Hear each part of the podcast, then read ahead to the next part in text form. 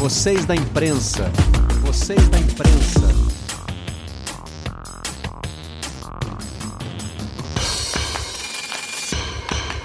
Olá, amigos do canal Campeão. Vamos logo então rodar os destaques do dia nesse redação que vai ser um pouquinho mais curto. Quinta-feira, 18 de junho. Hoje tem o novo, eu se tivesse espaço ainda acrescentaria o novo novo futebol, né? Vai começar o Campeonato Carioca.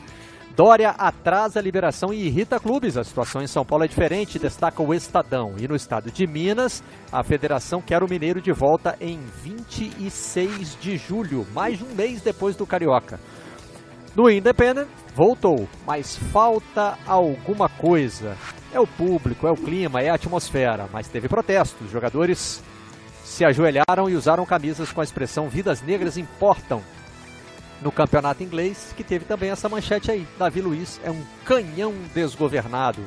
O zagueiro brasileiro do Arsenal falhou no primeiro gol. Fez o pênalti que resultou no segundo e foi expulso. Na derrota de 3 a 0. Corriere dello Sport destaca: Napoli é tua, título da Copa da Itália. Teve muita festa dentro de campo sem a torcida. Aí não tem como evitar, né? Jogadores se abraçaram, teve um momento de levantar a taça, mas já para levantar uma preocupação que é comum a países que voltaram com o futebol, teve festa também nas ruas. Os napolitanos foram festejar o título. A Itália ainda se recupera né, de um, uma crise grave é, provocada pela pandemia e em Nápoles as pessoas foram para a rua comemorar esse título. Vamos apresentar os convidados de hoje para tratar desses e de outros temas aqui no nosso Redação. Bom dia, Rodrigo Capelo. Bom dia, Marcelo Barreto. Que agonia. É, hoje foi. A gente pode, nos momentos da semana, amanhã, rodar uns trechinhos aqui dos nossos bastidores, tentando entrar no ar. Mas conseguimos. E temos de volta a Renata Mendonça. Bom dia, Renata. Não, não temos a Renata perdemos a conexão com ela. Pelo jeitinho que ela fez ali, eu já senti que tinha dado problema. Nós vamos tentar refazer a conexão, mas o Henrique Fernandes, pelo visto, está acompanhando a gente e está ligado, né, Henrique? Estou acompanhando. Bom dia, Barreto. Capelo, não roda o bastidor, não, deixa quietinho. Não, o bastidor foi, foi emocionante. Foi, emocionante. foi engraçado, foi emocionante engraçado. Foi emocionante Teve engraçado. Até Teve até pouco palavrão. A gente foi aqui, Não, né? Tranquilo, tranquilo. Lidando, lidando da melhor maneira possível com esses problemas técnicos que atrasaram a nossa entrada. É, a nossa entrada atrasou, mas o Carioca apressou o seu recomeço, né? O Brasil vai ficar em algum lugar, graças a esse Flamengo e Bangu de hoje, o Brasil vai ocupar um lugar entre os negacionistas totais, como Belarus, que manteve o seu campeonato, inclusive é, com a presença da torcida, e Nicarágua, né, que manteve o campeonato a princípio com torcida, depois um único passo de recuo foi tirar a torcida do, dos estádios, e os países que trataram é, a volta do futebol com mais responsabilidade, no caso aí especificamente grandes países europeus, né? a Alemanha, que foi a primeira a voltar, depois tivemos Portugal, Espanha, Itália e agora a Inglaterra. Né? O Brasil vai ficar em algum lugar aí. Eu estava até pensando é, que os jornais hoje iam querer fazer aquele, aquela, aquela tabela, aquele gráfico, né? É, a Inglaterra voltou tantos dias depois da, da queda no pico. É, ou da estabilização do número de contágios. Aí você poderia fazer o mesmo para a Espanha e para a Itália. Não dá para fazer no Brasil, né? porque o campeonato carioca está voltando antes do pico. Então a gente vai ter que esperar alguns dias para poder botar um número negativo. É assim que funciona, Capelo? Você que lida mais com tabelas aqui do que nós. Seria, seria essa a solução para essa, essa bizarrice, não? Não sei, Barreto. E o que agrava a bizarrice é que no Campeonato Carioca a gente vai ter as ditas equipes pequenas com atletas praticamente amadores, né? Porque nem jogador mais as equipes tinham para entrar em campo e com dois clubes se recusando, né? com dois clubes claramente insatisfeitos com o recomeço do campeonato, que é o Botafogo e o Fluminense. É, que bagunça, né? Como é que pode voltar um campeonato dessa maneira? E para quê? Se a gente estivesse falando do Campeonato Brasileiro, estivesse falando de, um, de, uma Libertadores, né, de uma competição assim cujos direitos de transmissão são altíssimos e sem eles os clubes quebram, é o Campeonato Carioca. Eu, Aliás, o começo do programa aqui, né, Barreto? Eu, vou muito no, Eu não entendo. Eu não sei, eu não estou entendendo, porque a gente vai falar ainda do Campeonato Paulista, né? da decisão do governo de São Paulo, que é outra também que eu não entendi. Tem o Honda, que ontem perguntou na, nas redes sociais: eu estou louco?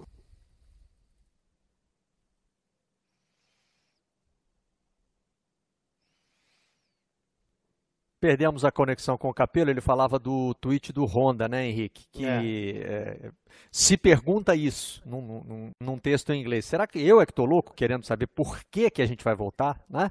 Ele a pergunta os números, do Honda né, do, os números de, até de anteontem, ainda não tínhamos os números de ontem, né? E aí faz essa pergunta. Ele não está louco, é absolutamente precoce. E até em cima do que o Capelo falou sobre em que contexto volta esse campeonato carioca, a gente tem um Flamengo portões fechados, assim como todos os times, e, e, também sem acordo de transmissão. Então, um jogo que não será visto hoje à noite. Apesar de, de, ter havido negociações, enfim, não houve um acerto, não teremos a transmissão do jogo. Fluminense e Botafogo contrários ao retorno. O Vasco, que aceitou o retorno, virtualmente eliminado. Uma situação muito difícil de conseguir a classificação técnica para uma semifinal. Uh, os clubes menores com alguns problemas para escalar jogadores. Ontem até tivemos no, o governo até autorizou né, a, a mudança na lei para que contratos de um mês sejam feitos exatamente para se concluir o estadual, mas para o Carioca isso já não vale, né, porque ainda não foi é, sancionado, os jogos já acontecem nesse fim de semana. Isso vai ajudar muitos outros estaduais, né, que se faça ali contratos mais curtos. Antes a legislação previa que o contrato teria que ter uma duração mínima de 90 dias. E aí não faria sentido você fechar 90 dias com um atleta. Uh, muitos jogadores já foram dispensados nos clubes menores uh, ah, para que ele jogue ali um mês de competição, quatro, cinco jogos. No caso do Carioca, tem equipes que vão fazer só mais dois, por exemplo. Então, no Carioca, você vai ter. Uh, acho que a, a, a, precipitação, Barreto, não é nem só pela condição da pandemia. Eu acho que, do ponto de vista técnico, jurídico, também existe um prejuízo muito grande a todas as equipes. Né? Não estou nem falando da questão de saúde dos jogadores. Uh, Botafogo e Fluminense, por exemplo, pedem um tempo maior de preparação uh, e o contexto pandêmico no Rio de Janeiro, mas também por uma questão técnica e jurídica. É, é um campeonato absolutamente esvaziado nesse retorno. Então, Henrique, tem tanta coisa que a gente precisa entender, uma pena a gente ter perdido também a conexão com o Capelo. Ó, ele está aí de volta. Voltou. Porque Estou aqui. O, la o, lado financeiro, Capelo, é o único que dá alguma, alguma luz pra gente nessa ânsia de voltar, mas só pelo lado dos pequenos, né? O Globo ontem trouxe uma reportagem que era esclarecedora nesse sentido. Olha, os pequenos querem voltar por quê? Porque eles precisam fechar logo a folha de pagamento. Eles têm contratos temporários, né? São times que não vão, é, que não têm calendário para o ano todo. Então, fazendo, fazendo o raciocínio nessa linha, é, é, é, normal, é fácil você entender que esses clubes queiram logo que o ano deles acabe, né? Vamos jogar logo, encerrar esses contratos e aí acabou para nós. Agora, é, por que, que o Flamengo quer voltar? Se o brasileiro está sendo empurrado cada vez mais para frente, até com as notícias que vêm de São Paulo, né? É, o governador Dória é, frustrou os times na expectativa de voltar a treinar agora, só quer treinos a partir de 1 de julho. É muito provável que o Campeonato Paulista avance em agosto. Aí o Flamengo quer voltar a jogar agora para depois ficar um, com mais um buraco no seu calendário, na sua preparação. E o Vasco, que como disse o Henrique, já está eliminado. São coisas que confundem a gente. Pelo menos no lado financeiro, o Capelo, eu acho que eu entendi. Entendi errado, não? Que aí eu vou desistir de vez. Se você disser não, Barreto, não é nada disso, aí eu vou desistir de vez. Não, Barreto, é tudo isso que você ah, falou bom. mesmo. Tá bem. O Flamengo não, o Flamengo não vendeu os direitos de transmissão do Carioca, né? Uma notícia do início do ano foi uma, uma, uma coisa que repercutiu bastante. Então o Flamengo não está esperando por esse dinheiro. É, Botafogo e Fluminense não querem a campo. E o Vasco, é, se eu não me engano, já antecipou essas cotas também, né? Ele já pegou esse dinheiro. Então não é nem que o Vasco deixará de receber, o banco deixará de receber. É, por quê? Por quê? Não sei qual é, qual é a explicação. E os pequenos, assim, se o problema é a, a sobrevivência dos clubes pequenos, eles têm de ser socorridos com o dinheiro da estrutura federativa. A Ferdi tem dinheiro em caixa, a Ferdi tem como arrecadar dinheiro de alguma outra maneira. Se não tem, a CBF tem. Socorram os clubes pequenos com o dinheiro que vem de cima, até porque as necessidades deles são muito menores. Né? Uhum. É, voltar ao Campeonato Carioca. Agora, essa do, de São Paulo, eu confesso que eu também não entendo e não entendo do outro lado. Porque, assim, a minha, minha posição pessoal é muito simples. Eu gostaria que todo mundo continuasse em quarentena o máximo de tempo possível, a maior quantidade de pessoas possíveis, para que as, as pessoas não morram. Essa é a minha posição. Trabalhos essenciais têm de estar na rua. Bom, não precisa repetir tudo isso, né? Agora, Se o governo de São Paulo volta com, com as coisas todas, vai reabrir shopping, bar, tudo, aí não, não permite que os clubes voltem aos treinos. É, eu li a matéria do Estado de São Paulo, essa que estava em, em, em, destaque, e as aspas são todas assim, dirigentes dizendo: não entendi, não entendi, não entendi. Faço coro, também não entendi. É, o Flamengo, isso também é interessante, né? O Flamengo vai voltar hoje num jogo quase clandestino, né? Porque o Flamengo não vendeu direito de TV, o jogo não vai ser transmitido e ele não vai ter torcida, evidentemente. Mas dentro do Flamengo, Capelo, tem lá um, um, uma justificativa de que o clube precisa ter visibilidade até para poder negociar com o seu patrocinador. Que visibilidade é essa? É depois mostrar no, no, no, site do clube, são os gols que vão rodar nos nossos programas. Nós vamos, se tiver gol no jogo de hoje, nós vamos mostrar aqui no Redação amanhã. Ok, que a gente recebe as imagens. É isso? É essa a visibilidade que o Flamengo espera ter? Não, tem que estar preocupado com o Campeonato Brasileiro, Beto. Campeonato Brasileiro, Copa do Brasil, Libertadores, essas são as competições principais do Brasil, são aquelas que numa negociação de patrocínio vale alguma coisa. Né? É, o Flamengo está negociando patrocínio hoje, a gente tem grandes especulações acontecendo. Eu tenho certeza que, que, o patrocinador não está tão preocupado assim com o Campeonato Carioca, com o Flamengo e o Bangu, que ninguém vai assistir, exceto o Jair Bolsonaro da, da arquibancada. É, Para o patrocinador, não, não faz diferença campeonato estadual. Tanto é que os patrocínios costumam surgir no decorrer do ano. Né? No início do ano é quando muitas das equipes estão sem patrocinadores master, sem dinheiro entrando, estão correndo atrás de patrocínio pontual. É quando começa o brasileiro que o dinheiro do patrocínio começa a entrar. Então, esse é mais um argumento que é, não, não, não cola. A única justificativa aí, Henrique, para não entender que é uma medida política do Flamengo, uma, uma medida de apoio às medidas do governo federal, ou, ou às medidas que o governo federal defende, é imaginar que o Flamengo quer tirar logo o Campeonato Carioca do calendário para poder garantir que vai haver o brasileiro. Né? Mas ele não consegue fazer isso sozinho. A gente acabou de ver as manchetes, a, a, manchete do Estadão falando que o Campeonato Paulista não vai começar tão cedo. E o próprio Campeonato Mineiro, né? Aí, aí em Minas houve uma, uma movimentação para que o campeonato voltasse logo e cada vez atrasa mais. Agora se fala em 29 de julho, ou seja, é lógico que vai entrar pelo mês de agosto. É, 26 de julho, né, que é, é a data 26, previamente tra traçada, mas assim, também é uma previsão, né, porque Minas tem tido um aumento no número de casos e, e mortes. A gente tem registro de alguns hospitais aqui com é, capacidade máxima de lotação de leito de UTI para Covid.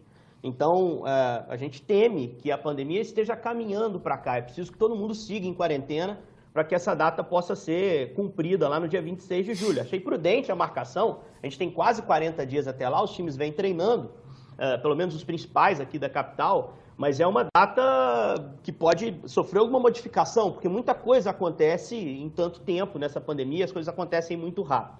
Só sobre a situação do Flamengo, assim, eu tinha, sempre tive um palpite em relação a, ao porquê do Flamengo ser o, o clube que faz o maior lobby para retomar logo o futebol, retomar logo o Campeonato Carioca.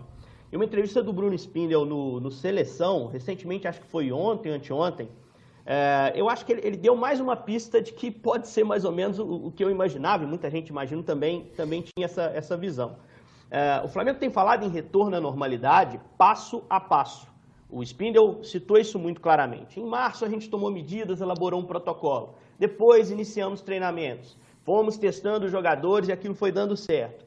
Eu acho que o Flamengo entende que a retomada do Carioca o quanto antes é um novo passo.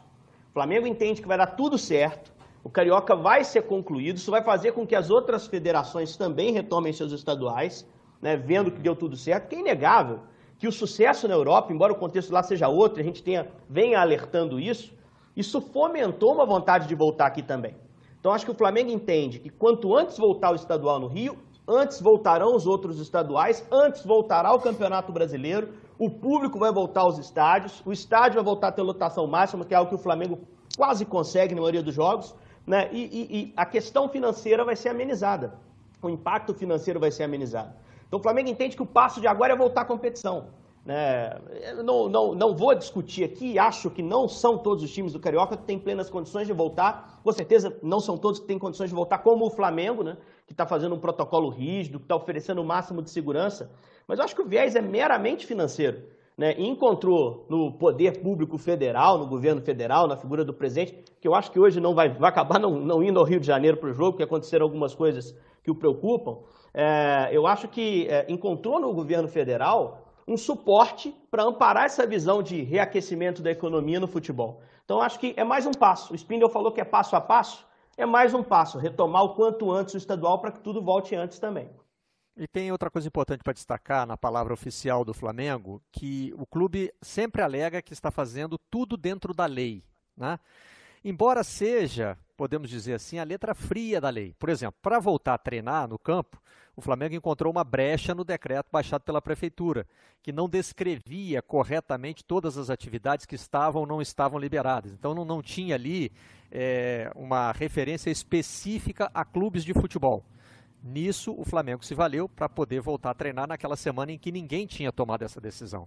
Mesmo no Rio de Janeiro, né, que já estava é, afrouxando as medidas de isolamento. É, quem, quem, me falou isso em entrevista à Rádio Globo na semana passada foi o Rodrigo Dunch, que é o vice-geral e jurídico do clube. Ele disse: olha, nós não infringimos a lei. Não, não quis dizer que o clube não forçou a barra, o clube estava seguro juridicamente. Mas foi ali na, né, procurou uma brecha, foi na letra fria da lei. E agora também é o seguinte, aqui no Rio pode voltar o futebol.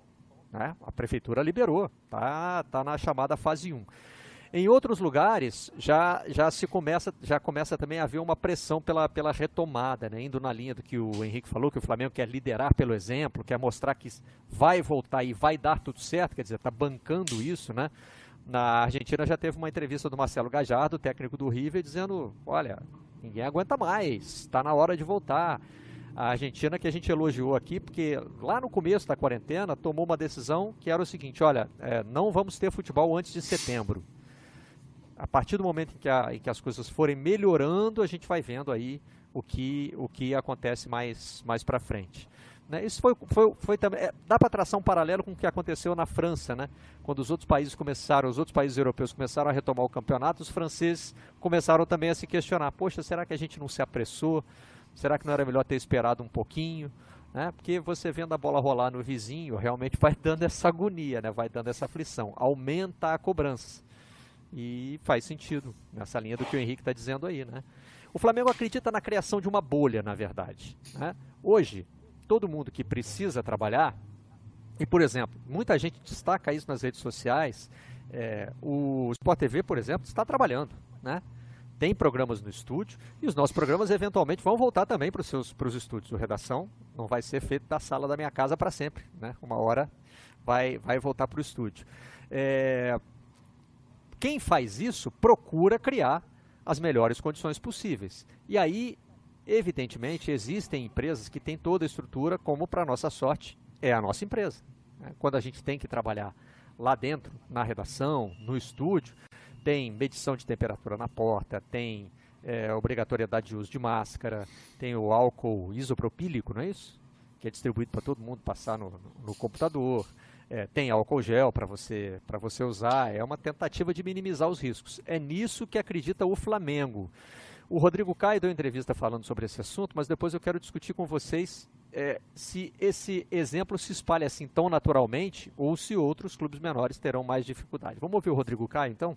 E eu acho que o mais importante é que é, criamos um, um, ambiente de total segurança aqui no Ninho, onde podemos é, fazer nossos trabalhos, as nossas atividades com a maior segurança possível. E eu acho que não cabe a nós, jogadores, é, dizer o, o porquê da, da, marcar os jogos ou não, porque eu acho que isso aí é algo que foge do nosso é, do nosso controle, porque a gente procura somente trabalhar, fazer o nosso melhor, fazer é, os nossos treinamentos, que para nós é importantíssimo, porque nós somos atletas, nós gostamos de estar dentro do, do centro de treinamento, dessa convivência. Eu acho que o mais importante é deixar bem claro que a gente está tá feliz em ter voltado a treinar, a gente já está na quinta semana trabalhando com o máximo de segurança possível. Então, Henrique, com essa última parte aí eu não, eu não concordei com o Rodrigo Caio, não. O jogador pode falar sim. É lógico que a decisão claro. final não caberá a ele, né? Como, por exemplo, quando a gente voltar ao estúdio, não é, não sou eu que decido. Aí, Sport TV, quero voltar para o estúdio do Redação agora. Não é isso. É lógico que isso é conversado, mas evidentemente eu serei ouvido sobre a volta do Redação. É lógico que a gente tem que falar. É a gente que vai estar tá lá, né? E o jogador pode falar sim.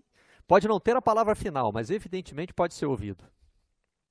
É, eu, assim, só para a gente diferenciar um pouco o que a gente faz, porque isso já foi utilizado até pelo, pelo Campelo, né, numa, numa entrevista, ele citou a o imprensa como Vasco, né? exemplo. Né? Exato. É. Assim, só para diferenciar, as atividades são muito diferentes, gente. É, no, quando você está trabalhando no estúdio, o contato é mínimo. Jogando bola, o contato é máximo. É um esporte de contato, a gente não gosta de falar assim, né?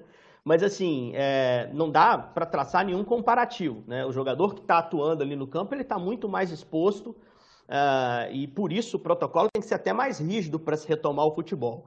Eu acho que uma coisa que o Rodrigo diz é, é extremamente importante. Eu, eu acredito plenamente que o protocolo elaborado pelos clubes funciona, Barreto. A gente está vendo isso aqui em BH. Uh, ah, o Cruzeiro já teve alguns casos em que há detecção bem precoce da doença. O cara está sendo testado mesmo e está sendo isolado. É, isso funciona. A gente não vê um contágio em massa nos clubes aqui. A gente já teve o Casares com problema, o Mateuzinho com problema no América, no Cruzeiro o Léo, o Jean, o, o, Popó. E os caras são isolados e esse contágio se restringe ali. Né? E depois são testados e retomam o trabalho, como já aconteceu até com o Cruzeiro, no Léo, por exemplo, que, que, voltou a trabalhar uh, no CT ainda fora do, do convívio com os companheiros. O protocolo funciona dentro do CT. A minha dúvida é fora dele. Porque os caras estão inseridos numa cidade que tem um contágio descontrolado, né? ou um contágio crescente, como é o caso aqui de Belo Horizonte. Eu acho que esse é, é o principal ponto que a gente tem que entender da diferença daqui para a Europa, que já retomou. A Europa vive um momento em que o contágio decresce. Então você tem menos chance de contrair a doença nas atividades corriqueiras do dia a dia. O jogador não fica enfurnado no CT o tempo todo na vida dele até acabar o carioca. Né? Ele, evidentemente, tem os seus momentos de liberdade, de folga, em que vai ter contato natural com outras pessoas. Então, eu acho que por isso, mesmo com um protocolo super rígido para fechar dentro do clube, ainda existe um risco de contágio no meio externo. E por isso também a gente tem que pensar em não voltar aqui fora todo o contexto de comoção, de necessidade de, de é, servir a sociedade. Eu temo muito que o futebol passe um aspecto de normalidade e, e encoraja as pessoas a sair cada vez mais de casa. A gente já tem um afrouxamento é, dessa, dessa sensação de necessidade de isolamento, porque as pessoas precisam trabalhar e por isso alguns comércios estão sendo abertos, alguns setores estão sendo abertos. Se o futebol voltar, vai ser mais um motivo para o cara se sentir seguro para sair. E aí que eu acho que, que mora um perigo muito grande. Né? É, é precoce, não há dúvida disso, e mesmo com um protocolo super rígido, Uh, vai haver contato com outras delegações, outras pessoas no estádio que você não tem plena certeza se o cara está seguindo ou não corretamente o protocolo, o isolamento. É muito arriscado. É, o futebol não está atropelando nada, né? Está seguindo a liberação feita pela Prefeitura do Rio de Janeiro, mas é, tem, tem todo esse lado também de como é que você serve de exemplo, né? É, tem, tem mais duas, duas coisas que eu, duas notas que eu preciso mostrar aqui. Uma é dos jogadores do Fluminense que vai em cima daquilo que eu disse. O jogador pode sim ser ouvido, pode se manifestar, mesmo que a palavra final não seja dele, mas ele participa do debate, né? E os jogadores do Fluminense publicaram uma carta é, nas redes sociais colocando-se ao lado do clube e contra a decisão é, da federação. Isso me parece que vai gerar a posição do Fluminense e a posição do Botafogo vai. É, me parece que vai gerar não necessariamente uma batalha jurídica no campeonato carioca, mas eu acho que vai gerar um, uma barriga, um buraco. Eu, o, o, campeonato carioca que eu imagino hoje, ele começa hoje com Flamengo e Bangu, porque os dois querem jogar, os dois estão dispostos. O Bangu, mesmo sendo um time de menos recursos do que o Flamengo, é, sente que fez todo o necessário para proteger seus jogadores. Ontem o presidente do clube falou conosco no Globo Esportivo. É, agora, Fluminense e Botafogo não só não querem voltar a jogar, não acham que é o momento, como também não fizeram a pré-temporada, que foi um pedido da, do, do, do Sindicato dos Jogadores Profissionais, dos Atletas Profissionais do Rio de Janeiro, que não foi atendido pela federação. É, eles queriam no mínimo 15 dias de pré-temporada para todo mundo o que faria com que o campeonato só pudesse recomeçar no dia 4 de julho. Seria a, primeira data se você fosse levar esses 15 dias em, em consideração. Né? É, Para entrar nesse, nesse tema, vamos ouvir também é, o Carlos Augusto Montenegro, que é do Conselho Gestor do Botafogo, e repetiu as críticas do clube à decisão de voltar o Campeonato Carioca nesse momento.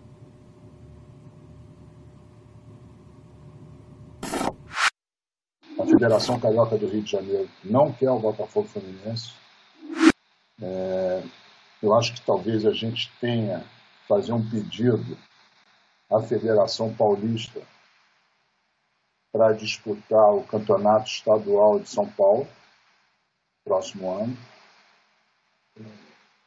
Eu acho que os paulistas estão com a cabeça no lugar. Uma coisa que nunca ninguém viu no mundo, uma pandemia, 100 dias sem jogo de futebol.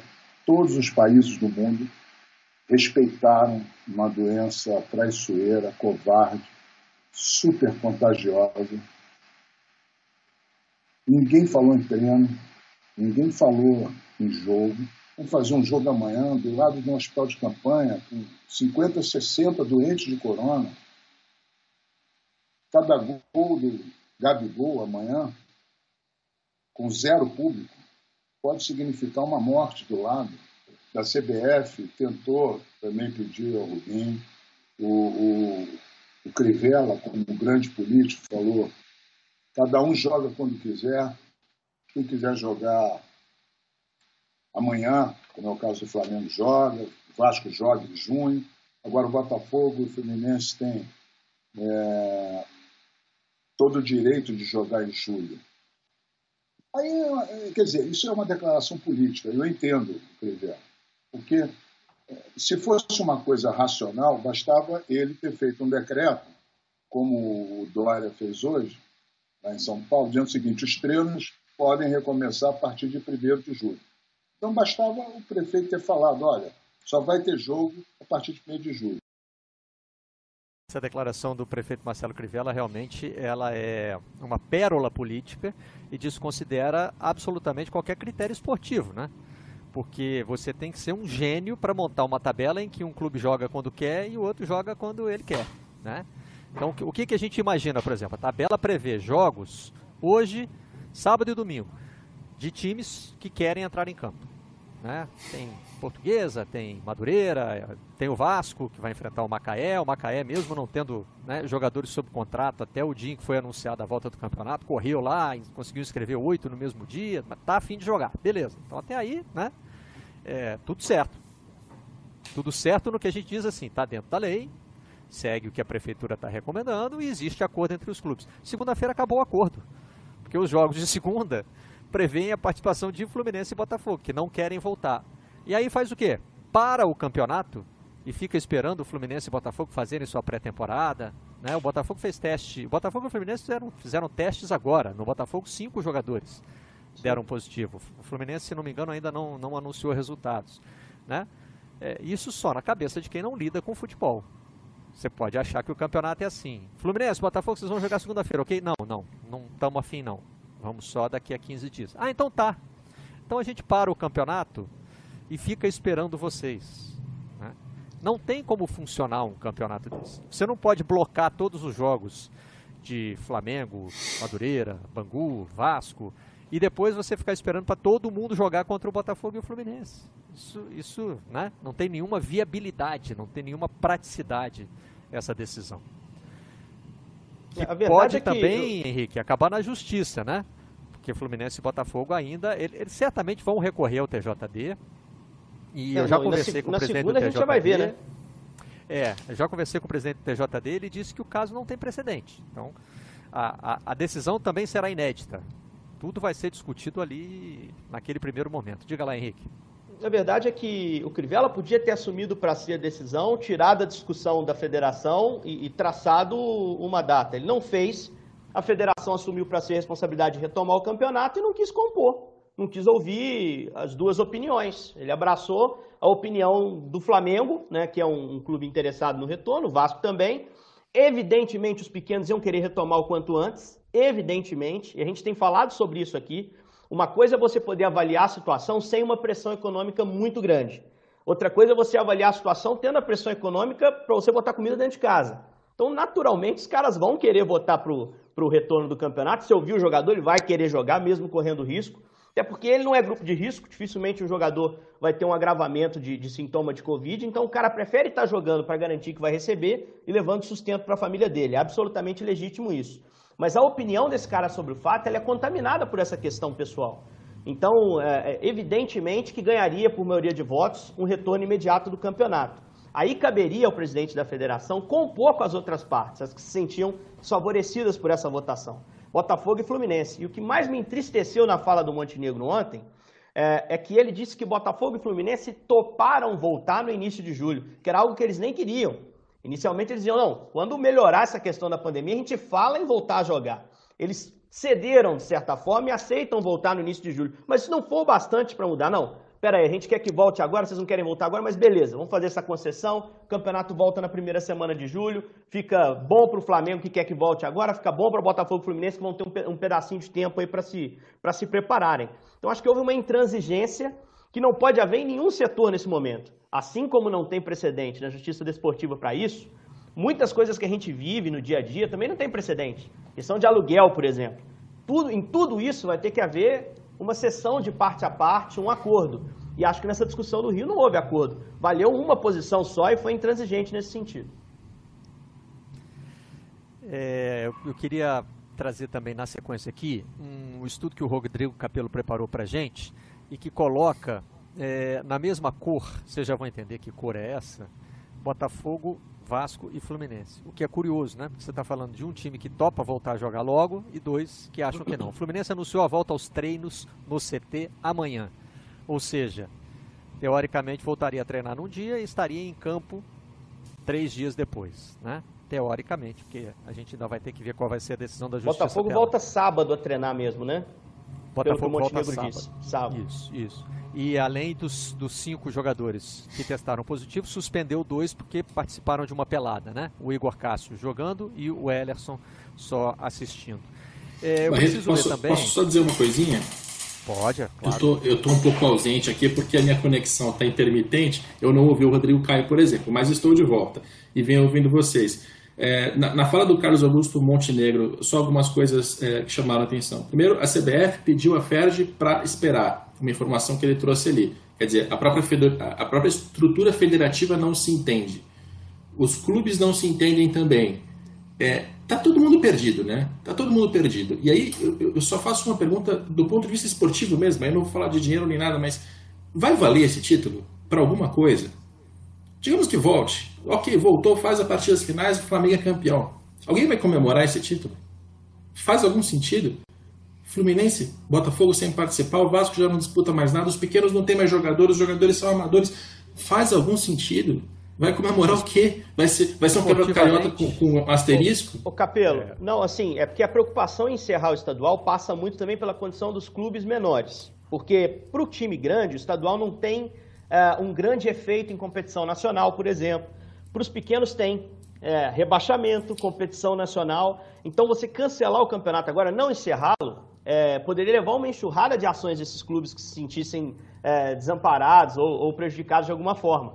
Né? Ah, é, acabaram um campeonato que eu estava muito perto de uma vaga na Série D daqui a dois anos. Acabaram um campeonato que eu tinha uma vaga na Copa do Brasil que premia maravilhosamente e que poderia ser uma mudança de patamar financeira no ano seguinte. Os clubes Mas podem a, gente... a justiça por isso, por isso as federações tentam correr para encerrar as competições, mesmo que o título realmente não valha muito, né? Mas tem direito de TV também, né? Exato, tem também é, a questão de é. direito de TV, que é importante citar. Então, mas tem. a parte financeira, assim, tem que socorrer esses clubes. E a gente vem dizendo isso faz muito tempo. O que chama atenção é que a gente está no, no, meio de junho, daqui a pouco a gente está em julho, e as pessoas ainda não sabem o que vão fazer. A gente, nos programas lá de março, já dizia assim: é, melhor a federação sentar logo com os clubes, com os jogadores, com a CBF e, e assumir um planejamento mais conservador. Olha, a pandemia pegou no mundo inteiro. Não vai ter campeonato estadual até julho, então não vai ter mais. Cancela logo, já devia ter cancelado isso lá em março. Não era para estar tá discutindo em junho que a gente vai fazer campeonato carioca. Né? Esse planejamento já tinha que ter sido feito lá atrás. A parte financeira, CBF socorre, tem dinheiro na CBF. Eu não, eu não defendo que a CBF dê dinheiro para Botafogo, para Fluminense, porque a gente vai falar das finanças, esses caras todos são muito irresponsáveis. Né? Eu citei os dois, mas eu estou falando do país inteiro, porque o país inteiro está está com problemas financeiros. Agora, do ponto de vista da tabela, classificação, rebaixamento, é, sem querer voltar aos tempos ruins do nosso futebol, mas esse é um ano extraordinário, o futebol brasileiro cansou de refazer fórmula, tabela e, e divisão nos anos 90, nos anos 80 e 70. Volta e refaz. Dá, dá, acha uma solução conversada que não envolva colocar as pessoas em risco no campo e que não envolva esse lenga-lenga que a gente está discutindo há três meses Né? Nem o torcedor aguenta mais essa, essa discussão. Né? Que dificuldade que o futebol brasileiro tem. Aliás, não só o futebol, o poder público também, né? porque o Crivella se omitiu de uma decisão como essa, mas que dificuldade a gente tem de conversar, fazer um planejamento e seguir. É, é, é surreal, cara. Então, esportivamente, Capelo, vai ter asterisco no mundo todo, né? O PSG, por exemplo, foi campeão de um campeonato que não acabou. Aí vai, vai depender de cada torcedor. Comemora ou não comemora esse título? E tem sempre o rival que vai provocar, né? Esse vai ser o Cariocão do Asterisco, o Covidão 2020, né? O, o, o, torcedor do time que não for campeão vai, evidentemente, usar esses argumentos. Isso aí é do, é do, é do esporte. O que, o que preocupa é o seguinte: a gente está o tempo todo, os clubes que querem voltar falam o tempo todo em protocolo. A própria federação, no Rio de Janeiro, fala em protocolo, garante que é seguro, botou médicos de quase todos os clubes para conversarem. Mas existem algumas coisas que ainda chamam a nossa atenção. Por exemplo, o Campeonato Carioca vai abrir mão do exame antidoping como uma das medidas é, de, é, de adequação para que o campeonato é, possa voltar. E eu tenho que ler aqui, peço um tempinho para isso, uma nota emitida pela Globo com relação a condições de segurança para quem vai trabalhar nos estádios. Olha o que diz a nota enviada à Federação de Futebol do Estado do Rio de Janeiro. Então, abre aspas. Prezados senhores, fazemos referência à proposta comercial referente à cessão dos direitos de exibição e transmissão das temporadas de 2017 a 2024 do Campeonato Estadual da Série A de Profissionais do Estado do Rio de Janeiro, firmada em 17 de junho de 2016 entre a Federação e a Globo, bem como seus aditamentos de 13 de março de 2017 e 6 de maio de 2017, bem como o termo de antecipação, todos em conjunto, está entre, tá entre aspas aqui no texto, propostas. Proposta. Seguindo o contexto. Tomamos conhecimento que a FED decidiu, em reunião do arbitral do Campeonato Estadual de Futebol do Rio de Janeiro, realizada em 16 de junho de 2020, retomar as partidas do Campeonato Carioca de 2020 a partir de 18 de junho de 2020. Seguindo, não obstante, fomos informados de que alguns clubes grandes se manifestaram contrários ao retorno das partidas nos moldes planejados pela FERJ, afirmando tais clubes que não possuem condições mínimas para realizar suas partidas nas datas agendadas com segurança para os profissionais envolvidos. Salientamos nossa profunda preocupação com a ausência de segurança para a realização dos jogos, tanto para os profissionais que participam do espetáculo, quanto em relação às equipes que participam da transmissão e cobertura jornalística das partidas. O protocolo apresentado é impreciso em relação a vários aspectos do trabalho destes profissionais e não sabemos se houve aprovação pelas autoridades públicas na área de saúde. Ademais, é necessário tempo e planejamento para que se viabilize o retorno da transmissão dos jogos. A indefinição sobre as condições de segurança para essa retomada e a incerteza sobre o formato que será adotado para o início do campeonato, às vésperas da data marcada para seu reinício, causam grande preocupação e tornam incerta a viabilização da retomada das transmissões é essencial que a FERJ assegure à Globo precisamente em que condições se dará o reinício do Campeonato Carioca e que confirme a participação de todas as equipes que iniciaram a competição, a fim de que possa ser avaliada a viabilidade do reinício das transmissões. Permanecemos à disposição para eventuais esclarecimentos. Atenciosamente, Globo Comunicação e Participações SA. Fecha aspas. Então, essa é a nota enviada, é, trazendo as preocupações da Globo com condições para os profissionais que estarão nos estádios, isso inclui jogadores, os árbitros, é, equipe técnica e também as equipes de transmissão, né, os profissionais é, do jornalismo. E outra, outra preocupação é saber se o campeonato vai continuar e como vai continuar, né? Para não ficar essa bizarrice que a gente estava discutindo aqui há pouco tempo, né? Começa o campeonato hoje, segue sábado e domingo, beleza? Aí segunda-feira, opa, segunda partida de segunda-feira já não tem mais jogo, né? Como é que você... só, só, citando, Barreto, é importante a gente citar, para quem não conhece mais ou menos o ambiente de transmissão, uh, uh, essa nota não se refere aos profissionais de vídeo, que as pessoas sabem que muitas vezes estão no estádio. Esses já não vão, é uma decisão da emissora de não enviá-los. É, é, mais uma referência àqueles que vão ao estádio, cinegrafistas, engenharia, que se não estiverem lá, não tem como viabilizar a transmissão, né? Então, assim, para deixar claro, ah, mas se a, se a TV está tão incomodada com esse protocolo, é só não mandar profissional. Não tem como. Se você não envia para lá aqueles profissionais que trabalham uh, no bastidor da coisa, você não consegue uh, levar a imagem, né? E aí não tem transmissão. É, e tem um contrato a ser cumprido, coisa. né, Henrique? Para que, que o contrato possa ser cumprido, a, a, as imagens precisam ser transmitidas. O Capelo chamou. Até porque os direitos de transmissão são o motivo dessa pressa toda, né? É para voltar a arrecadar. Quer dizer, então, o dinheiro eu quero que você deposite logo. Agora, como você vai transmitir? Não, isso não é problema meu. Eu volto o campeonato rápido. É mais um sinal de bagunça e de dirigentes, poder público, todo mundo perdido nessa discussão. Porque está muito preocupado com o dinheiro da transmissão, mas eh, sequer está preocupado com o cinegrafista, com as pessoas que vão estar atrás da câmera para gravar, para transmitir, né, o caminhão, tudo que, que envolve essa transmissão. É, a preocupação com o dinheiro existe, é real, né? não é uma coisa criada pelos clubes, e é nela que se baseia a classificação em cores que o Capelo fez a pedido do Redação. É, a gente usou a simbologia que está. Que tá, é, foi tornada pública aí, né, pela, pela determinação de áreas é, no que se refere ao combate à, à pandemia, né, Capelo? É, usamos essas cores para definir os estados dos clubes brasileiros. Vamos lá. É, olha, primeiro, essa é uma classificação que é subjetiva a partir Lógico. de dados objetivos. É uma, né? é uma pessoas... avaliação sua, né? Exato, assim, é, a base são os balanços financeiros, são as finanças, são os dados todos que eu estou expondo no Globoesporte.com sobre a saúde financeira de cada clube é, brasileiro. A classificação das cores é minha.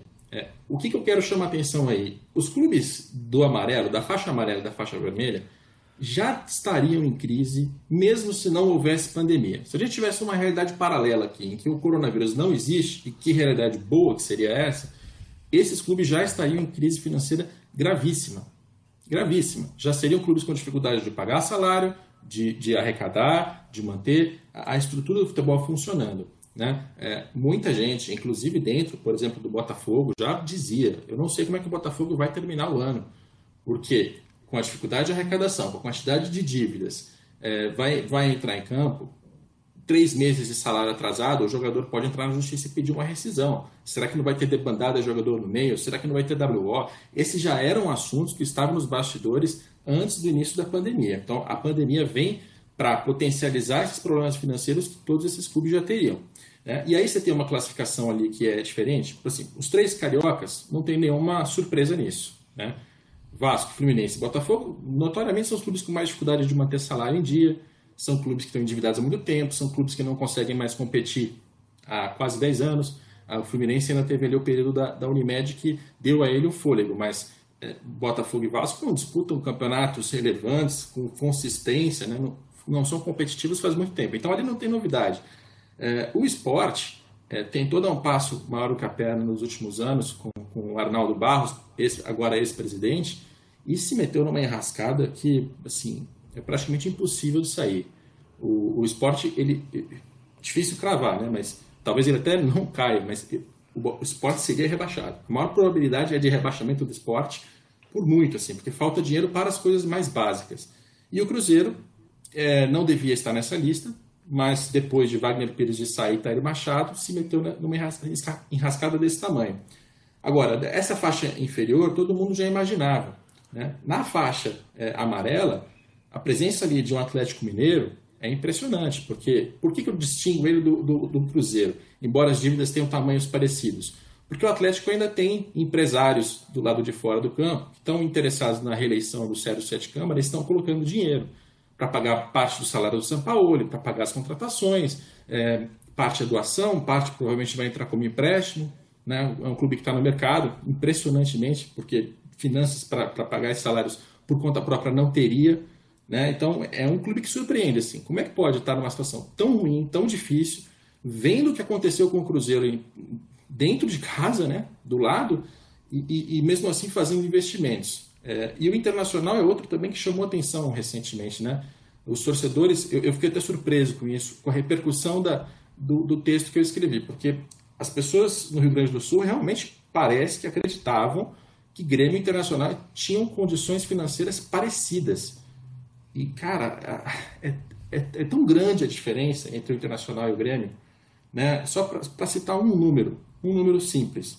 Dívidas de curto prazo, aquelas que deveriam ser pagas no decorrer de 2020. O Grêmio tinha é, 84 milhões para pagar, né? que é uma dívida equacionada para um clube que fatura é, 350, 400, ele, ele, vai ter, ele vai ter que fazer ali algum ajuste, mas ele consegue pagar. O Internacional tem 316. 300 milhões no curto prazo é, significa o quê? É, o Internacional teria que arrecadar muito mais, reduzir muitos custos para sobrar. Não tem como, sabe? É, então, assim, é uma realidade desoladora, Barreto. Fazendo essa, essa série de textos dos clubes é. O Capelo, que me, algumas coisas me chamaram a atenção, né? É, por exemplo, o presidente do Grêmio deu entrevista essa semana é, dizendo de novo que o clube precisa vender jogador. Ou seja, o, o, o Grêmio parece estar muito mais colado com a realidade, né? Ele está ali no, no, que você chamou de zona azul, né? É, não tem problemas financeiros imediatos, mas conhece as suas limitações. Para não ter problemas, precisa ser ativo num mercado que hoje a gente não sabe como vai ser por conta da, da, da pandemia, né? É, da paralisação das atividades. E me chama atenção também na, na, na faixa amarela, Capelo, e aí o, o, o, o Henrique vai ter uma contribuição importante também para dar, o fato de que esta semana nós noticiamos é, Corinthians e Atlético Mineiro como os clubes mais ativos do mercado brasileiro. O Corinthians acaba de anunciar oficialmente o Jô, né? Não tendo ainda feito um anúncio oficial de uma solução para o problema dos três meses de salários atrasados. Né? Os jogadores poderiam entrar na justiça é, pedindo transferência sem multa. E o Atlético Mineiro contratou o Marrone, está indo numa paquera com, com o Roger Guedes, né? Essa atividade no mercado, no caso do Atlético, você falou de, de, de investimentos externos, e aí o Henrique também pode ajudar nessa, a gente a entender essa situação, né, Henrique? É, é o parceiro da, da MRV, né? Empresa de engenharia, que já foi parceiro em outro momento, que está como parceiro também no estádio que já doou o terreno do estádio, que comprou os naming rights do, do estádio, e isso é importante para que a obra siga, para que o Atlético não se endivide ainda mais para a construção desse estádio. Aliás, o projeto do estádio não está contido na dívida. O Atlético já tem capitalizado o que vai precisar para erguer a sua arena, né? com esses naming rights uh, e com a venda de parte do shopping que o Atlético tem aqui na região de Lourdes. Do lado da sede do Atlético tem um shopping, uh, uma parte daquele shopping foi vendida e o dinheiro utilizado no estádio. Agora, na montagem do time, a informação que a gente tem é que o dinheiro é praticamente todo, ou todo, talvez não os salários, talvez os salários uh, sejam arcados, pelo menos a maior parte, pelo clube, mas o dinheiro para investimento, para compra do Marrone, para compra do Léo Senna junto ao Goiás, para compra agora que está se negociando com o Lille da França do Júnior Alonso, zagueiro paraguaio. Queno também é um jogador que tem sido falado aqui, Queno, ex-Palmeiras, pode pintar. Essa grana é grana desse parceiro, que entra como doação ou como o, o, Capelo disse, em algum caso pode entrar como um empréstimo a longo prazo, com hum. juro baixo. É um parceiro que tem interesse, que o Atlético tem um time forte, para valorizar esse time no momento que o estádio foi inaugurado lá em 2021. Então, assim, é... existe um projeto por trás, mas existe um mecenato. Agora, a questão salarial é que me preocupa, porque o Atlético afastou alguns jogadores, como o de Santo, Ricardo Oliveira, Zé Wellison, Martinez, e esses caras seguem no clube. Se seguem no clube, seguem na folha. Estão chegando novos, que o clube também vai ter que pagar. Então eu acho que é aí que tem a pá cavando o buraco. Né? A folha salarial do Atlético deve ser uma das mais altas do Brasil. E se você não consegue liberar esses jogadores, não consegue arrumar clubes interessados, eles vão seguindo na sua folha, até que o contrato se encerre. Então acho que a grande preocupação que o Atlético tem que ter não é, é especificamente no dinheiro gasto nas contratações, isso me parece que existe esse mecenato, que é questionável, que se tivesse um fair play financeiro poderia acarretar problema ao clube, mas a questão salarial dos jogadores, do custo do clube para seguir girando. Isso num presidente que falou recentemente em um podcast aqui da casa, do Globoesporte.com, podcast do Atlético, numa entrevista ao Rogério Correia, falou que o Atlético corre risco de falir como todos os clubes do Brasil. Né? Então a gente tem que ficar preocupado, tem que observar isso com muita atenção. E algo importante, é, Barreto, é que, é que o torcedor ele, ele agora ele comemora, agora ele vai às redes sociais e se defende do Cruzeirense que está zoando ele, dizendo assim: não, a gente tem empresários aqui, imagina, eles vão pagar, isso não é problema seu, não é problema meu, são os empresários. Gente, o, Ricardo Guimarães, que é o, ex-presidente do Atlético, dono do BMG, que é um dos caras que financiou o Atlético desde o fim dos anos 90, tem hoje, em pessoa física, pendurados no Atlético, 160 milhões de reais. Agora a gente está dizendo que o Rubens Menin vai entrar e vai fazer doações. Eu sei, por exemplo, que o salário do Sampaoli, mais da metade vai ser pago com doação do Rubens Menin, porque o Sérgio Sete Câmara esclareceu esse ponto. Agora, a contratação do Marrone, a MRV vai, vai se responsabilizar. Essa foi a informação que a gente recebe do Atlético. Vai se responsabilizar como? Com empréstimo? Esses empréstimos vão ser cobrados em algum momento.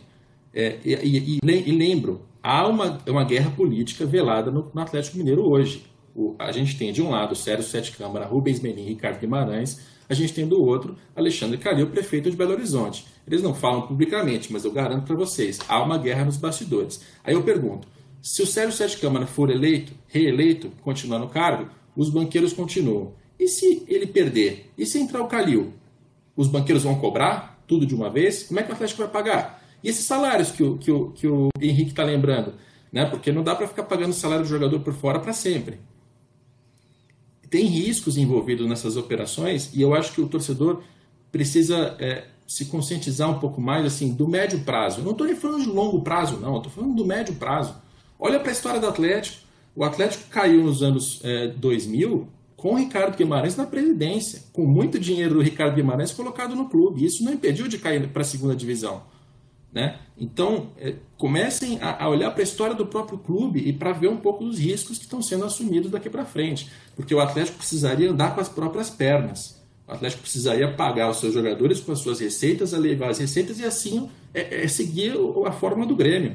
O Grêmio Barreto falou bem, é um dos clubes mais conservadores do país, porque ele começa a temporada sem contar com receitas que ele não vai receber. E mesmo assim, agora na pandemia, vai ter problema. Sim, vai ter problema está perdendo patrocínio, está perdendo bilheteria, mas ele estava bem mais preparado. Então o gremista hoje pode ver o trabalho do Romildo Bolzan Júnior e ficar orgulhoso e também um pouco mais tranquilo. De que, olha, nessa fila de quebradeira, vão quebrar uns 15 na frente. O Grêmio vai só depois. E como você costuma dizer, né, é Capelo? Só para é, completar esse raciocínio do Capelo, quando vira dívida, é do clube. Né? Pode vir o investimento que vier de fora, mas na hora que vira dívida, não fica no nome do investidor, fica no nome do clube. Diga, Henrique. Até porque terceira parte não pode ter percentual de jogador. O jogador vai estar atrelado ao clube. Isso é, é uma questão legislativa. É, a ideia do Atlético, Capelo, até para responder como pagar essa dívida, é pagar numa revenda. É, o caso do Emerson, lateral que o Atlético trouxe da Ponte Preta, foi vendido ao Barcelona, está emprestado ao Betis, é o caso do maior sucesso, é o case. Comprou barato, vendeu caro, pagou o investidor e ainda ficou com dinheiro para o clube. a ideia é fazer exatamente isso. Você pega o perfil dos caras que o Atlético contratou, é jogador jovem com poder de valorização. Igor Rabelo, Guga, o Alan, que veio do Fluminense, agora o Léo Senna, a Marrone. A ideia é vender esses caras. O problema é que a gente tem que considerar que a gente não vai para uma janela que vai ser de pouca movimentação financeira de propostas do exterior. Talvez duas, três, quatro até os clubes se, se assentarem de novo, acho que a recuperação financeira é mais longa. E para você revender bem jogador, passa por sucesso técnico. O time tem que dar certo, o cara tem que jogar bem. Se o cara não jogar bem, ele continua no clube, ele se desvaloriza e a dívida continua com o cara que pagou para contratar. Então, o grande perigo é esse. Ah, tem que ter time forte, a chance dos caras jogarem bem com o São Paulo é maior porque ele é competente. Tudo isso é verdade, mas não é garantia de nada, né? e, e com as condições do clube, no patrimônio próprio, enfim, eu acho muito arriscado você compor dessa forma. Uh, talvez o Atlético esteja dando um passo maior do que a perna pelo contexto, pelo momento. Gente, estamos chegando no horário em que normalmente encerraríamos o Redação Sport TV, mas hoje como entramos mais tarde, vamos até um pouquinho mais tarde também. O que nós vamos fazer agora é ir para o intervalo. E aí na volta, os campeonatos que já recomeçaram, estaremos juntos ali até por volta do meio-dia. Combinado? Contamos com vocês.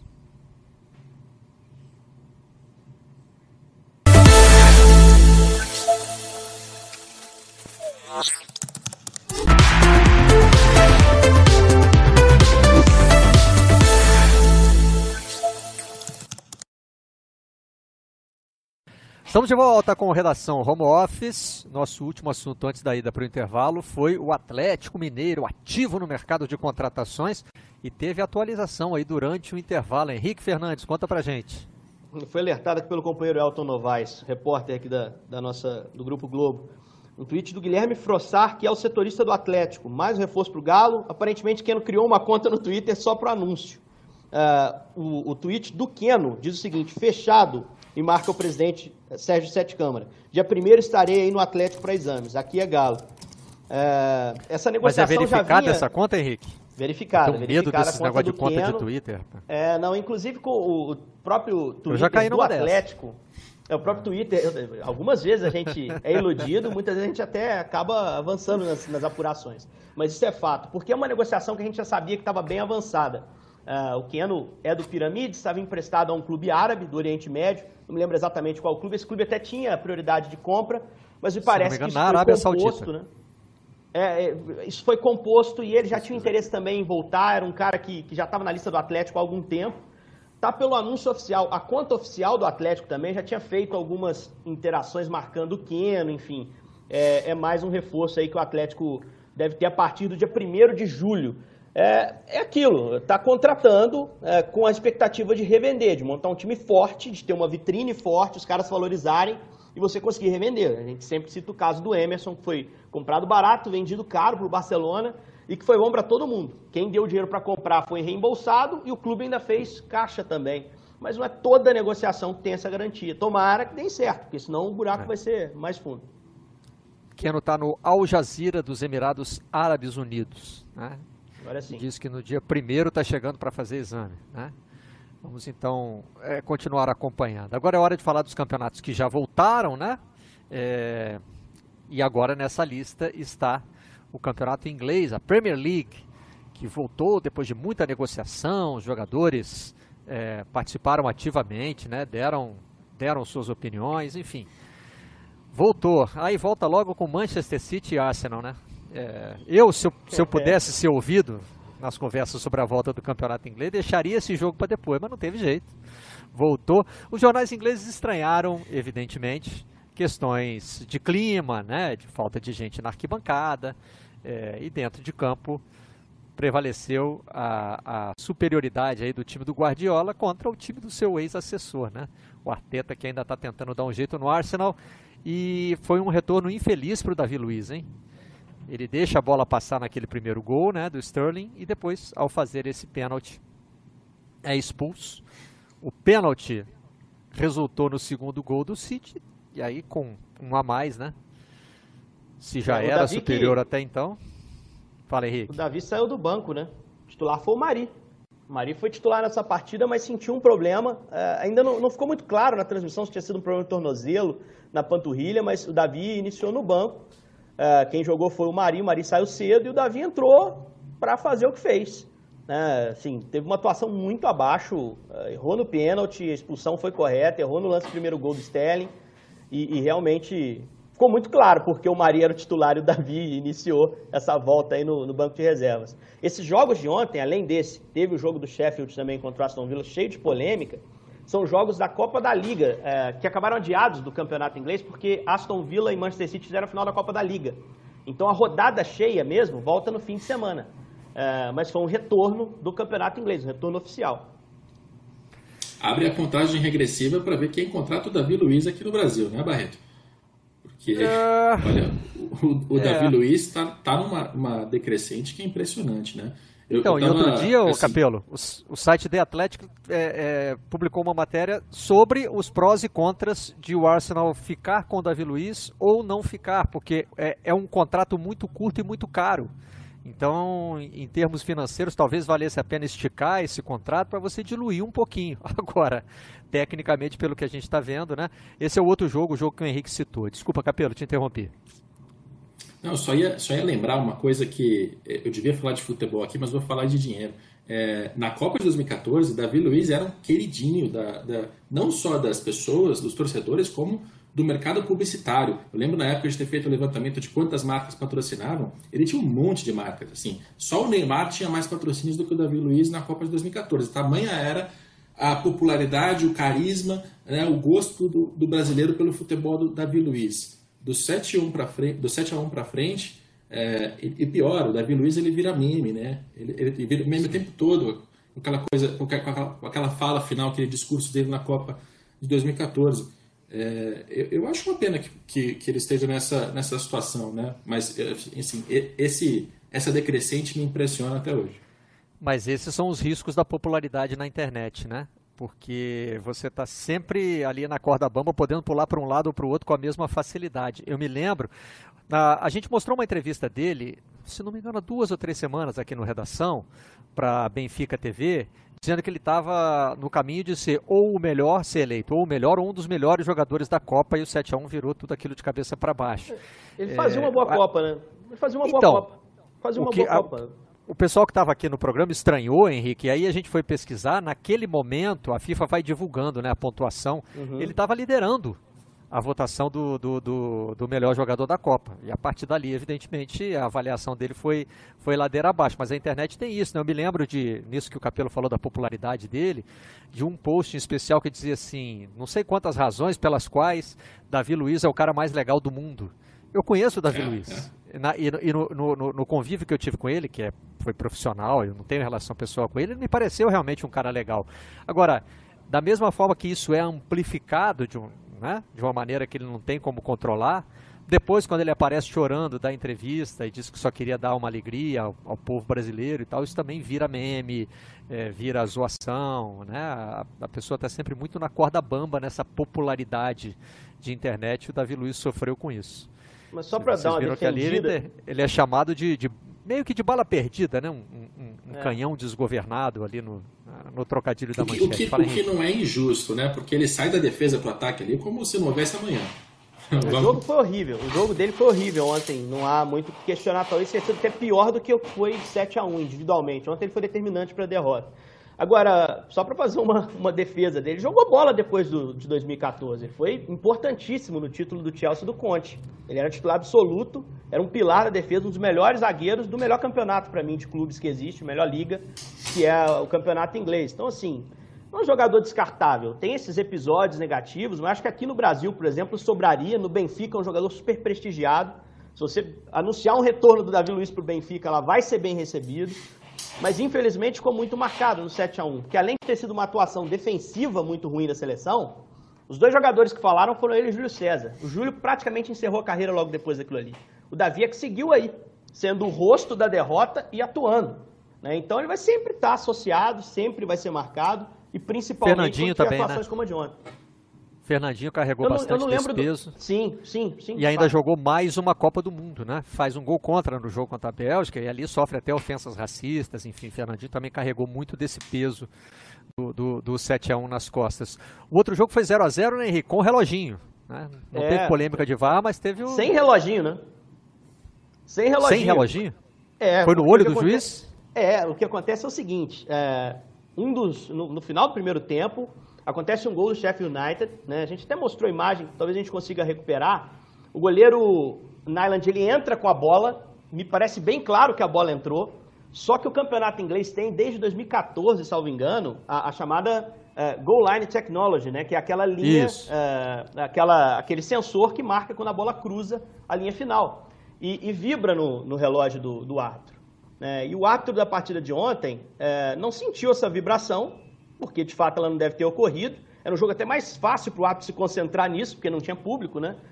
E apesar da reclamação do pessoal do Sheffield, o pessoal, o, o árbitro do jogo disse que não sentiu o, o, o, relógio vibrar e, portanto, não validou gol. Só que a imagem mostra que a bola entrou. Então houve uma falha, a primeira falha relatada desse sistema. Eu não me lembro de outra, não sei vocês. Não, então, então, peraí, não é sem reloginho, é com o reloginho. É, é, sem ou Mas sensibilidade no pulso do é. árbitro, ou sem pilha, ou sem comunicação com a tecnologia da linha do gol. Faltou alguma coisa aí. O relógio estava lá no Agora, pulso do o, árbitro. Né? O Sandro Meirahit colocou no, no Globoesporte.com uma, uma explicação para um possível erro, né? Que teria sido a câmera tapada pelo posicionamento do corpo dos jogadores na jogada diária. Se observar uma jogada, tem muita gente ali concentrada na, na região da linha final, né, na, na região da, da, linha do gol. Uh, inclusive o próprio goleiro ali muito junto à trave. E o sistema de câmeras que são posicionados lá em cima no estádio e que são, uh, a angulação é colocada exatamente para você pegar com precisão, uh, teria sido tapada pelo corpo desses jogadores. Então, com isso, o sensor também tapado não conseguiu fazer a, a percepção clara. acho que foi um lance muito específico, mas que fica claro o erro, né? Quando a gente pega a imagem na linha final, quando aquela câmera que é colocada em cima da linha, você percebe a bola entrando. E aí reabre uma outra discussão. Por que o árbitro de vídeo não apontou a bola entrando uh, e um claro erro da tecnologia de linha do gol e, e corrigiu a marcação do árbitro? Por que isso não foi feito? Aí é outro debate. Será que o árbitro de vídeo assumiria para si essa decisão, que teoricamente teria sido tomada por uma tecnologia uh, uh, também extremamente eficiente, como é o árbitro de vídeo? É uma discussão enorme. Uh, o Sheffield acabou prejudicado, porque seria talvez o gol da vitória, o jogo ficou 0 a 0 Vamos ver como isso vai se desenrolar lá, mas uh, acho que assim, eu pelo menos tenho a consciência tranquila, eu nunca vendi a, a tecnologia no futebol, nos meus comentários, como a solução de todos os problemas. Eu acho que é algo que mitiga isso, que minimiza isso, e segue sendo para mim. Bom, alguns acréscimos aqui. É, primeiro, com relação ao gesto que os jogadores fizeram, né? É, de se ajoelhar antes do início da partida e também da expressão vidas negras importam na, na, dois na camiseta. Exatamente. E vai, e vai ter em todos os jogos, né, Henrique, dessa, dessa rodada de retorno da Premier League. É, o Observatório Nacional é, da Discriminação Racial no Futebol está lançando uma campanha que vai ser abraçada por clubes como Bahia, Grêmio, Inter, Santos e Vasco, com a hashtag Poderia Ser Eu, para falar do genocídio da população negra. Essa campanha está sendo lançada agora, durante o Redação Sport TV. Não no Redação Sport TV, né? mas no momento em que estamos com, com o programa no ar, esses clubes estão indo para as redes sociais. É, já até recebi um tweet do Bahia aqui, é... Se eu mostrar por aqui vai ficar muito ruim, não. É porque não deu tempo de mandar para nossa produção, mas é, é, esse vídeo que está rodando aí. Cada clube está acrescentando a sua mensagem e o Bahia é um deles. É... E outra informação que chegou agora é a confirmação da contratação do Keno pelo Atlético Mineiro, que vem agora do clube. A nossa produção recebeu então essa, essa confirmação. O Keno, então, é mais um reforço do Atlético Mineiro para essa temporada. Tem mais um título, tem mais um jogo para mostrar que já resultou em título, né? Napoli e Juventus, decisão da Copa da Itália foi para os pênaltis, e aí, como a gente destacou no início do programa, comemoração em campo teve, né? Acho que isso aí é, na Europa já nem se discute mais, né? O pessoal já está mais é, leniente um abraço. com isso. É, não dá para proibir abraço, né, né, Henrique? É, isso não tem mais ainda jeito, mais né? abraço de campeão, ainda mais para o que representa o Napoli vencer a Juventus, né? Para quem não sabe, existe uma rivalidade muito grande do Sul para com o Norte lá. O Napoli é tido como o contra tudo e contra todos. Uma final, o primeiro tempo foi ruim, o segundo foi muito bom e o pessoal foi às ruas, naturalmente, para essa que é a imagem preocupante, né, Henrique? É, é, muito difícil você controlar o torcedor de futebol. Na Inglaterra, por exemplo, existe essa preocupação muito grande, porque o Liverpool vai ser o campeão, evidentemente, é, da Premier League. Só é uma questão de saber em quantas rodadas. E já começou uma campanha, né? O prefeito da cidade já deu entrevista. Ontem nós rodamos aqui o técnico Jürgen Klopp dizendo: comemore em casa, fique em casa vai ser, vai ser bem complicado segurar o torcedor em casa no momento da comemoração do título. Talvez aqui no Brasil a gente não tenha tantos reflexos, porque não sei se o torcedor tem essa vontade toda de ir para a rua comemorar um título do Campeonato Carioca ou do Campeonato Mineiro, seja, seja qual for o campeonato, né? Não sei se mobiliza tanto. Mas no caso do Napoli, por exemplo, vencendo a Juventus, né? Do Cristiano Ronaldo e também do Norte, que é o, tem, tem toda essa briga política também, não deu para segurar a população de Nápoles, não. Só uma observação também sobre esse jogo, o Barreto. Assim, primeiro que foi, o título campeão foi o Gattuso, a gente vê ele na imagem ali, é, que foi um cara que conseguiu. Tá no cantinho é, da foto. É. é, reformular esse time do Napoli. O Gattuso que tinha sido volante do Milan, a gente, a gente conhece bem. Tinha vivido um drama pessoal, perdeu a irmã recentemente, enfim, foi um título de superação. Uh, e um caso interessante que eu estava observando desde a volta na Juventus. A Juventus jogou a semifinal contra o Milan uh, no fim de semana e no meio de semana agora a decisão. Dois jogos, portanto, aí desde que retornou.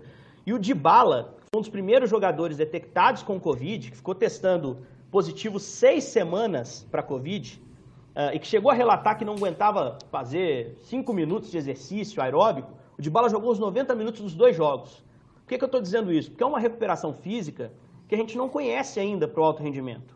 Um cara que teve Covid, que relatou sintoma mais severo, não precisou ser internado, graças a Deus, mas que relatou sintomas mais severos, que voltou agora ao período competitivo e conseguiu 180 minutos, nos 180 minutos possíveis da Juventus. Então é algo para a gente observar, porque é algo que a gente não conhece e não deixa de ser uma boa notícia, né? De bala, aparentemente, ontem foi muito participativo no jogo, jogou muito mais que o Cristiano, por exemplo. Aparentemente bem, depois de se recuperar plenamente da Covid. Barreto. Oi, Capelo a gente já a gente já saiu da Inglaterra, foi para a Itália, mas eu vou fazer só uma conexão porque eu queria não queria deixar de falar sobre o Rashford, né? A ação dele foi muito legal porque a gente está vendo vários protestos Sim. acontecendo no mundo todo, é, mas muitas vezes e em mim também fica essa, essa sensação o protesto não traz um, um, efeito prático que a gente pode medir, que a gente pode ver. E no caso do Rashford isso aconteceu. Né? Ele escreveu uma carta é, bastante pessoal, emocionada, falando da vida dele para o parlamento inglês, sobre fome que ele passou na infância, e agora o governo inglês separou ali, o governo britânico é, anunciou uma liberação, se não me engano, de 120 milhões de, de libras para ações para combater a fome infantil. Muito legal a gente ver o futebol contribuindo né, para a sociedade. Um cara falando, sendo ouvido, inclusive pelas autoridades que vão lá e se mobilizam para para dar vazão a isso. É, acho que a gente não podia terminar o programa sem, sem contar esse caso, né? Vamos aproveitar que você voltou para a Inglaterra e rodar um trechinho da entrevista do Guardiola em que ele faz menção à questão racial. The white people is apologize, say sorry. Uh, the way we treat the black people in the last 400 years or four centuries. So I feel ashamed what we have done for this marvelous uh, black people around the world. The problem of racism is in everywhere. And maybe our generation is too late, but hopefully new generations, the young generations can understand that uh, the only racism, uh, the only racism that is, is ourselves is we are human beings, uh, not because of the color of the skin, but every gesture is important, but it's a, a fight for day by day and day by day during months and years. What the players have done is marvelous, and hopefully we can we can do it with a good uh, uh, gestures for the governments and every day in the schools and uh, and and every you know every person every day. Uma declaração muito marcante do Guardiola, especialmente por é, é, falar na primeira pessoa do plural, né? Quando ele diz nós brancos tratamos mal os negros por 400 anos, porque é muito comum que a gente que não se considera racista diga assim, ah, mas eu não não faço parte desse, desse problema, né? E o Guardiola muda, é, muda esse ângulo. Né? Ele se considera também parte do problema por ser branco, né? Mesmo que você pessoalmente não tenha feito nada, isso não te, isso não te livra, te livra do, do problema. Né? Nós temos mais um trecho de entrevista para rodar, que é do Romário, na abertura do Tino Marcos o Show, novo programa que está à disposição no Globoesporte.com e que também vai é, ser reexibido no Esporte Espetacular de domingo. Vamos ouvir o Romário, que foi o convidado especial do programa de abertura. No exame, ele tinha uma lesão muscular de 6 centímetros. Domingo passado, ainda tinha 5. Uma recuperação normal, disse o Dr. Roger. Dentro desse quadro, ainda seriam necessárias de 4 a 5 semanas para ele voltar a treinar. É, esse, esse número é foi terrível, né, Romário? Porque é, na, você na verdade, achava que ainda dava na, na verdade, nós brasileiros fomos perguntar aos franceses se eu tinha que ficar ou não. É claro que os franceses vão dizer que não, até porque a única possibilidade da gente pegar a França seria na final, como aconteceu. Primeiro ponto.